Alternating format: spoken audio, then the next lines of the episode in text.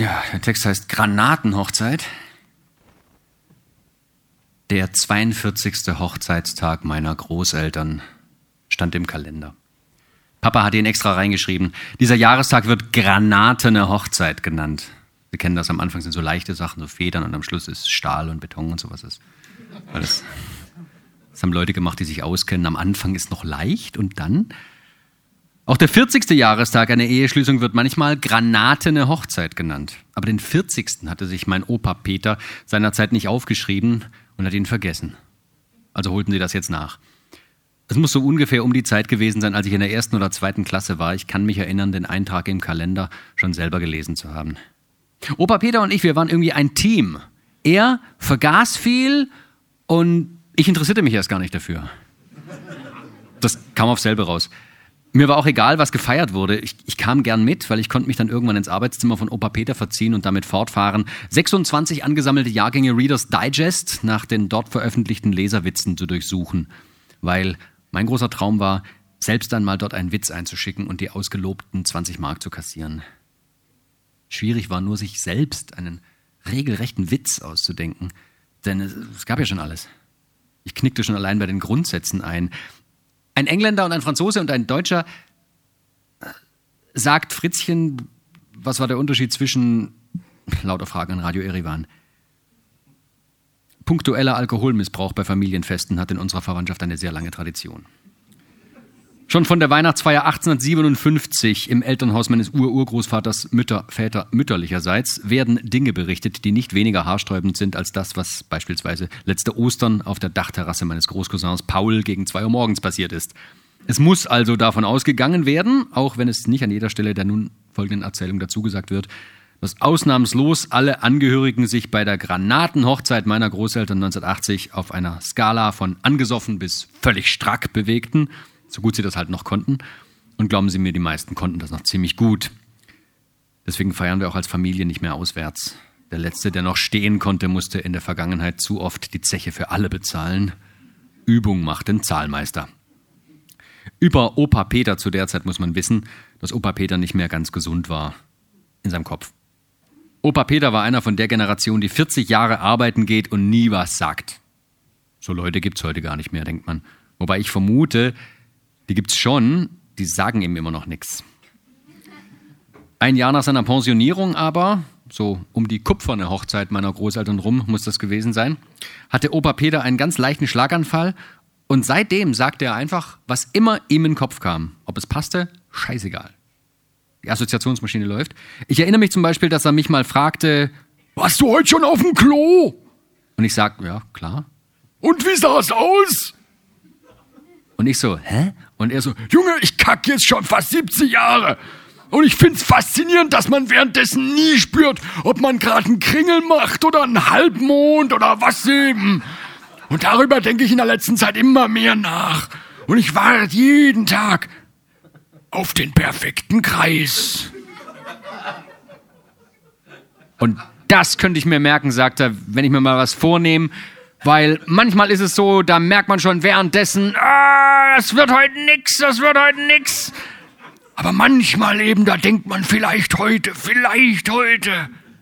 Aber was macht man dann, wenn das dann ist? Kann man doch nicht rumzeigen, sowas. Aber wenn man einmal angefangen hat, damit drauf zu warten, dann kann man auch nicht mehr damit aufhören. Zurück zu den Feierlichkeiten. Äh, angefangen haben die Feierlichkeiten nachmittags mit Kaffee und Kuchen, damit man nicht auch noch Mittagessen auftischen musste. Meine Oma sagte immer, kommt nach dem Kaffee, dann seid ihr zum Abendessen wieder daheim. Onkel Heiner war auch da. Onkel Heiner war mein Lieblingsonkel, Versicherungsmakler aus dem Ort nebenan, Ende 40. Er verdiente viel Geld und fuhr einen Sportwagen. Er war nicht verheiratet. Er grinste meistens und zog die Augenbrauen dabei hoch, war immer fein angezogen und seine Haut war immer braun wie im Urlaub. Er trug Goldkettchen und rauchte Pfeife. Das durften Männer 1980 noch. Zu Pfeife. Als ich Onkel Heiner mal gefragt habe, wieso er keine Zigaretten raucht, wie die anderen alle, guckte er mich ganz schelmisch an und sagte, so ein kleines Ding im Mund, das ist doch nix. Zwei Monate im Jahr fuhr er nach Griechenland auf Mykonos, aber er schrieb nie Postkarten von dort. Kurz bevor er hinfuhr, war er immer so gut drauf, da konnte man alles von ihm kriegen. Und wenn er wieder frisch zurück war, kam er mir für ein paar Wochen immer ganz traurig vor. Ich konnte mir gar nicht vorstellen, wieso er da immer wieder hinfuhr. Einmal hatte er vorgeschlagen, sich über beide Ohren zu verschulden, ein paar Versicherungsbetrüge abzuziehen und dann für immer auf Mykonos abzutauchen.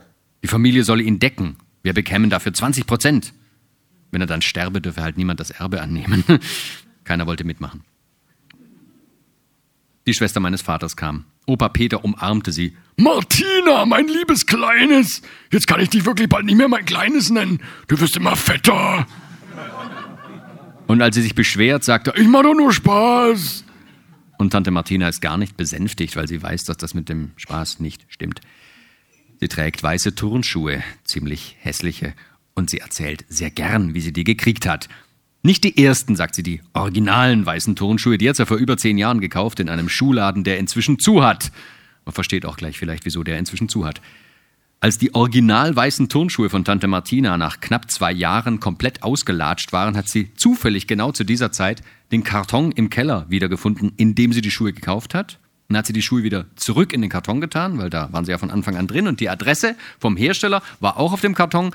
Und also dachte Tante Martina, oh, jetzt schicke ich die Schuhe einfach mal zurück. Und weil das ohne Begleitbrief unhöflich ist, hat Tante Martina einen Brief geschrieben, in dem das drin stand, was ihr so gerade durch den Kopf ging, nämlich, dass sie enttäuscht ist, dass die Schuhe schon kaputt sind nach zwei Jahren. Und sie hat den Karton zugeklebt und weggeschickt und sie hat gar nicht lange später ein Päckchen aufmachen können, in dem die Schuhe nochmal in neu drin waren und ein ganz höflicher Brief vom Hersteller. Seitdem, sagt Tante Martina, macht sie das alle zwei Jahre und läuft inzwischen mit dem sechsten Paar Schuhe rum die mit dem ersten quasi alle identisch waren bisher. Und sie wundert sich schon ein bisschen, aber der Geiz ist stärker als das Wundern. Mit dem alten Regencape hat es auch funktioniert, sagt sie, obwohl an den Löchern da drin war sie absolut selber schuld.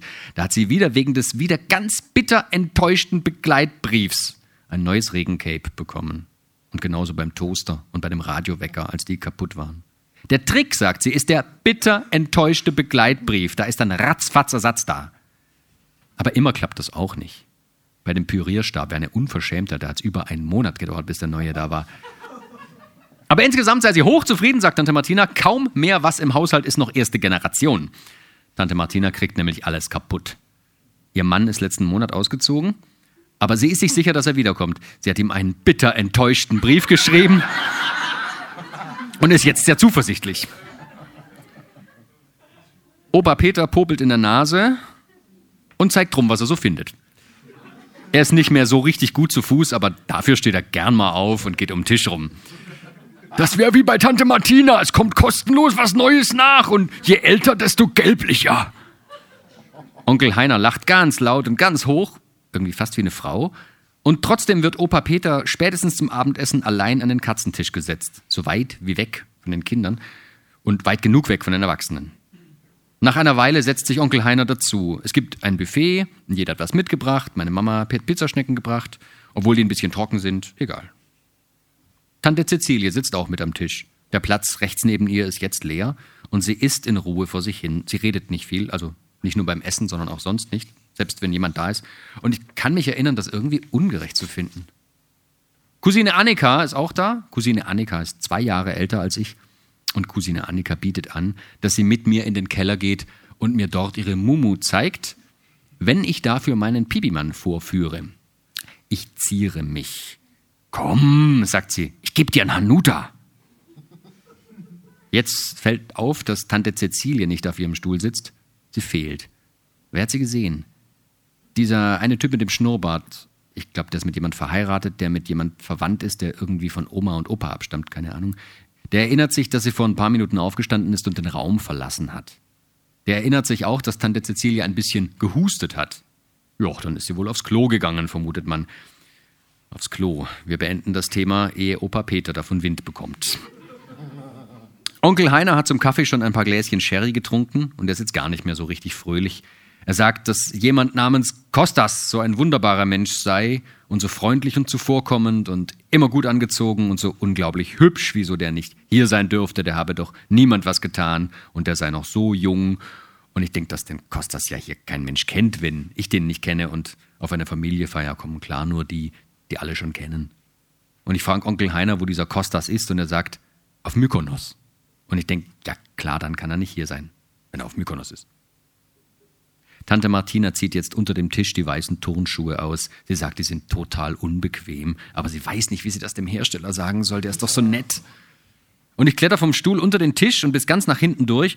Und als ich an Tante Martinas Schuhen vorbeikam, muss ich gerade einatmen. Und da denke ich, oh, ist aber schon gut, dass sie alle zwei Jahre neue kriegt. Ich sehe die Beine von allen meinen Verwandten und ich denke, das könnten jetzt auch alles ganz andere Leute sein. Und das wäre dann schon anders.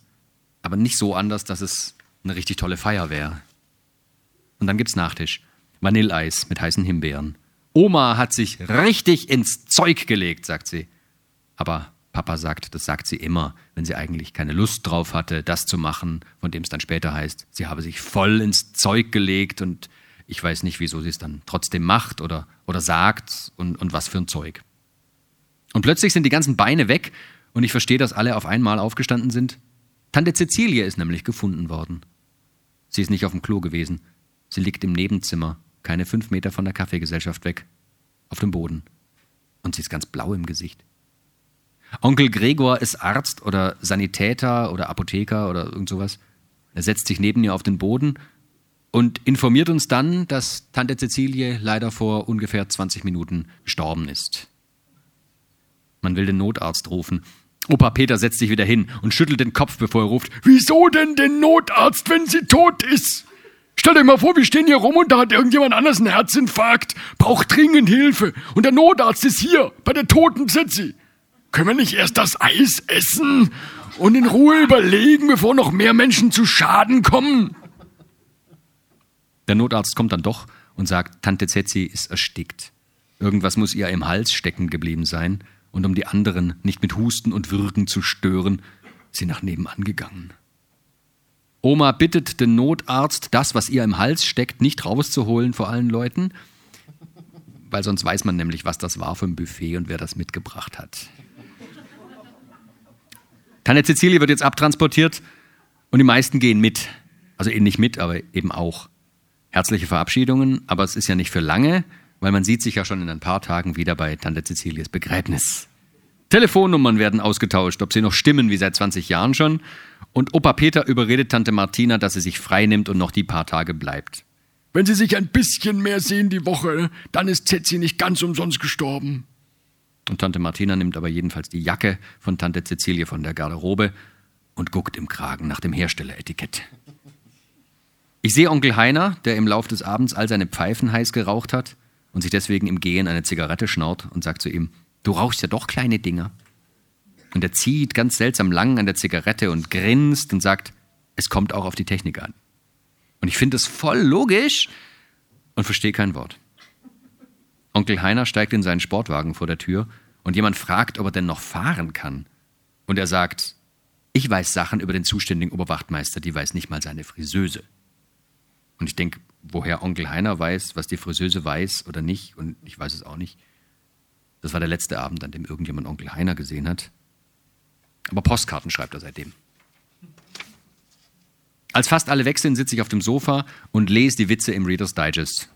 Ich habe heute schon an die 200 Witze gelesen und mir fällt keiner ein, den ich einschicken könnte, weil alle, die mir jetzt einfallen, sind aus dem Reader's Digest. Opa Peter kommt ins Arbeitszimmer, legt mir seine Hand auf die Schulter und sagt: Weißt du, was ich jetzt mache? Nein, Opa, was? Da beugt er sich zu mir runter und sagt leise: Ich gehe jetzt nach oben und fick deine Oma. Und dann geht er nach oben und ich bleib unten. Und ich nehme mir vor, Papa zu fragen, ob er den nächsten Hochzeitstag seiner Eltern auch in den Kalender schreibt. Früher und als Kind sowieso, da weiß man nicht, wieso man auf solche Veranstaltungen mit muss. Erst nach einiger Zeit versteht man den tieferen Sinn. Und wenn man ehrlich und aufmerksam durchs Leben geht, dann bemerkt man auch, dass das bei anderen Versammlungen auch heute noch so ist. Im Grunde keine Ahnung, was man eigentlich hier macht. Aber dann kommt was, wo da hat man nicht mit gerechnet.